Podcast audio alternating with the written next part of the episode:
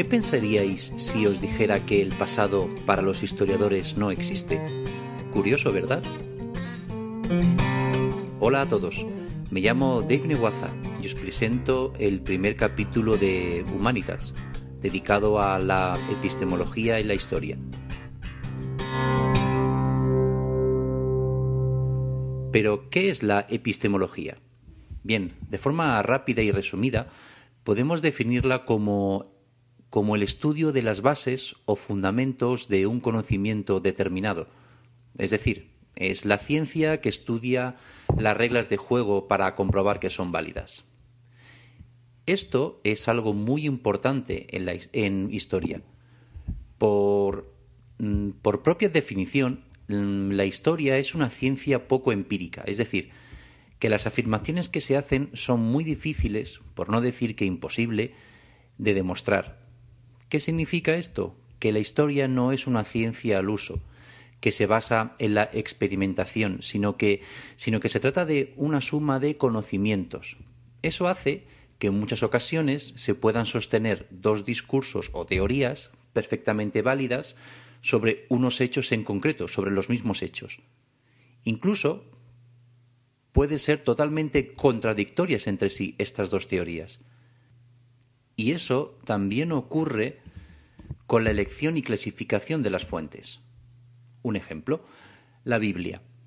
Hay quien la usa como una fuente histórica de cierta valía y que toma hechos que se describen en ella como ciertos por ejemplo, la existencia de las doce tribus o los reyes como David. La usan entonces como una especie de guía para ir estudiando los restos arqueológicos que se van encontrando. Sin embargo, hay otras corrientes, como la Escuela de Copenhague, que niegan este hecho. Para ellos, la Biblia no es más que una serie de relatos escritos como, como una forma de mantener su cultura. Tiene cierta lógica. Imaginemos que realmente el pueblo judío fue exiliado como esclavos a Oriente. Ahí se mezclaron con otra infinidad de pueblos que habían sufrido su misma suerte. Pero, pero ellos, ellos son el pueblo eh, em, elegido por Dios. No pueden perder su esencia. ¿Cómo pueden mantener su cultura y sus hábitos lejos de su hogar, en un lugar donde no pueden expresar su forma de ser? Bien, mediante la escritura, mediante una serie de fábulas que recopilan sus, sus creencias. Sabido esto, propongamos entonces dos métodos de trabajo, el positivista y el relativista. Los positivistas afirmarían que es posible crear una reconstrucción única e inequívoca de una línea temporal.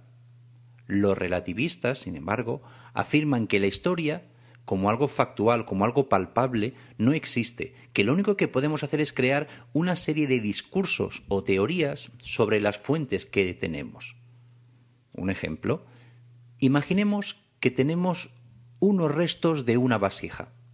Los positivistas dirían que esa vasija puede ser reconstruida de una sola manera. Los relativistas después de razonar mucho si realmente esos restos son reales de una vasija, tendrían varias teorías de cómo sería su forma real y cada uno la iría reconstruyendo según sus ideas, según su, su pensamiento. Podéis pensar entonces que vaya tomadura de pelo, que, que aquí hasta el más tonto hace relojes, nada más lejos de la realidad. La ciencia de la historia sigue con rigor, pero dentro de sus posibilidades, el método científico. Y quizás esto es lo más importante, el presente, el presente en el que, en el que vivimos nosotros, es el resultado de lo que se estudia, por lo que un discurso erróneo chocará siempre contra el muro de la realidad. El historiador debe ser objetivo, sincero y coherente con su discurso, y solamente hablar de lo que realmente ha sido, sin fantasías no es un novelista, sino que tiene un método de trabajo que le marca unos puntos de partida y unos límites. Que sea subjetivo en la interpretación de los hechos no significa ni mucho menos subjetividad en el sistema de trabajo. Eso es lo que hace de la historia una ciencia. Por tanto, em, el discurso histórico, la historia, podríamos decir que es un diálogo entre el pasado y el presente. Y como todo diálogo está condicionado por las dos partes que se comunican. Imaginemos que hablamos con un aborigen australiano. Le intentamos convencer de las bondades de nuestros avances tecnológicos que si la medicina cura perdón, muchas enfermedades, que si los móviles para hablar con sus familiares que estén en otras tribus, que si vehículos para trasladarse de un lugar a otro. Mientras, él intenta convencernos de lo avanzado de su cultura. Nosotros no podemos entender cómo puede rechazar nuestras ventajas, pero es que él no entiende por qué le damos tanta importancia a esas cosas. En la historia pasa algo similar. Cuando estudiamos otras culturas, tenemos tendencia a clasificarlas y valorarlas según nuestros propios baremos, según nuestros sistemas de valores. El discurso de la historia, así como lo entendemos, es de corte occidental, casi podríamos decir que centrado en Europa, a la que incluso consideramos como un continente más, a pesar de su tamaño. Fijaos incluso dónde se representa en el mapa mundi, siempre en el centro hay que ponerse en situación, ponerse en el lugar de lo que se está estudiando. No podemos caer en un anacronismo interpretativo. Por ejemplo, no debemos ver igual a un faraón que a un dictador de la segunda mitad del siglo XX, porque no tienen nada en común. Tenemos que relativizar y crear categorías diferentes según lo que estudiemos. Otro error muy común es el de considerar que hay sociedades que no tienen historia, dado que no hay un referente escrito para, para corroborarlo. Si, aplicamos lo que, lo, que lo que acabo de explicar, em, todas las culturas tienen historia. Algo les ha sucedido a lo largo del tiempo. Pero es que quizás no estamos mirando en el lugar correcto. Quizás no sea una historia de hechos, sino una historia de creencias o mentalidades. Una clasificación muy, llamémosla cómoda, es la de dividir a las sociedades en dos tipos, las de discurso lógico y las de discurso mítico. ¿Qué es lo que las diferencia?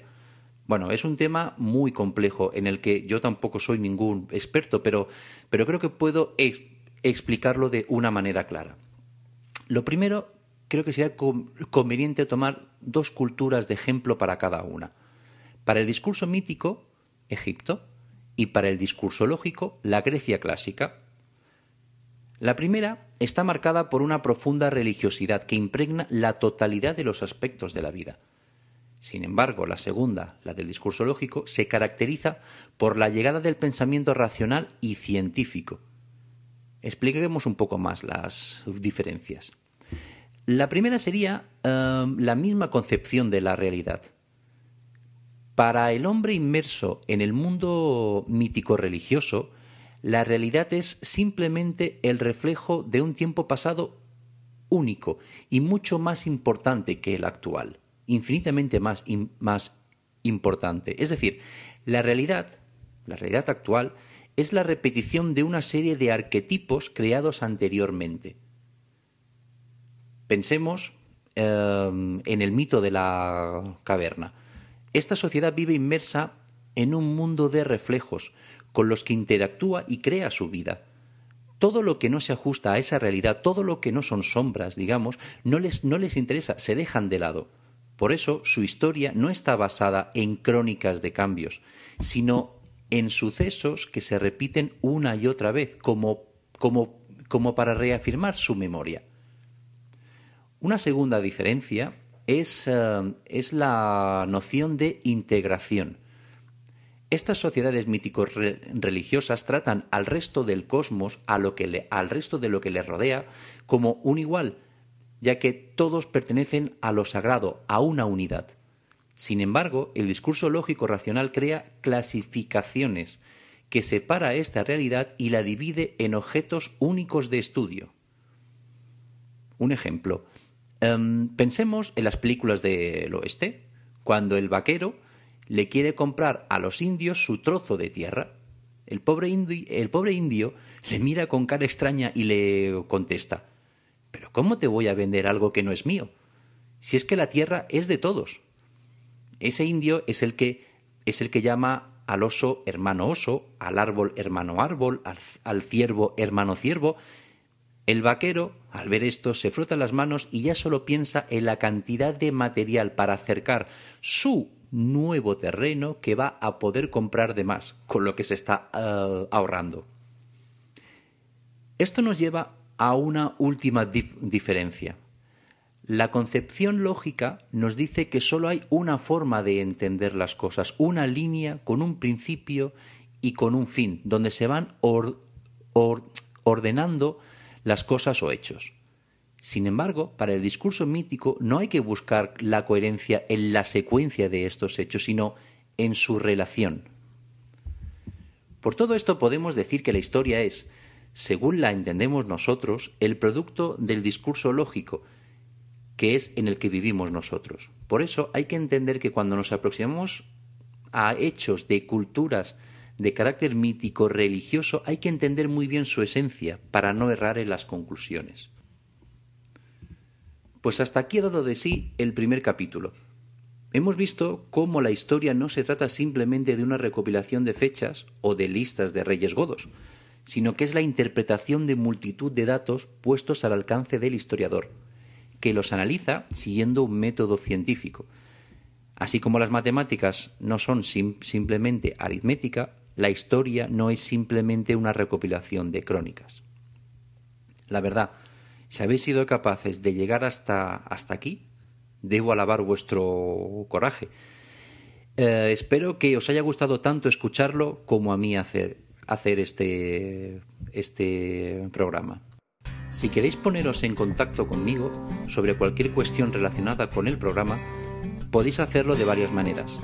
La primera es vía email, humanitats.gmail.com. Recordad, sin H. También podéis encontrarlo en Twitter como arroba humanitats, también sin H. Y la dirección del blog de soporte es humanitats.blogspot.com, como no, sin H.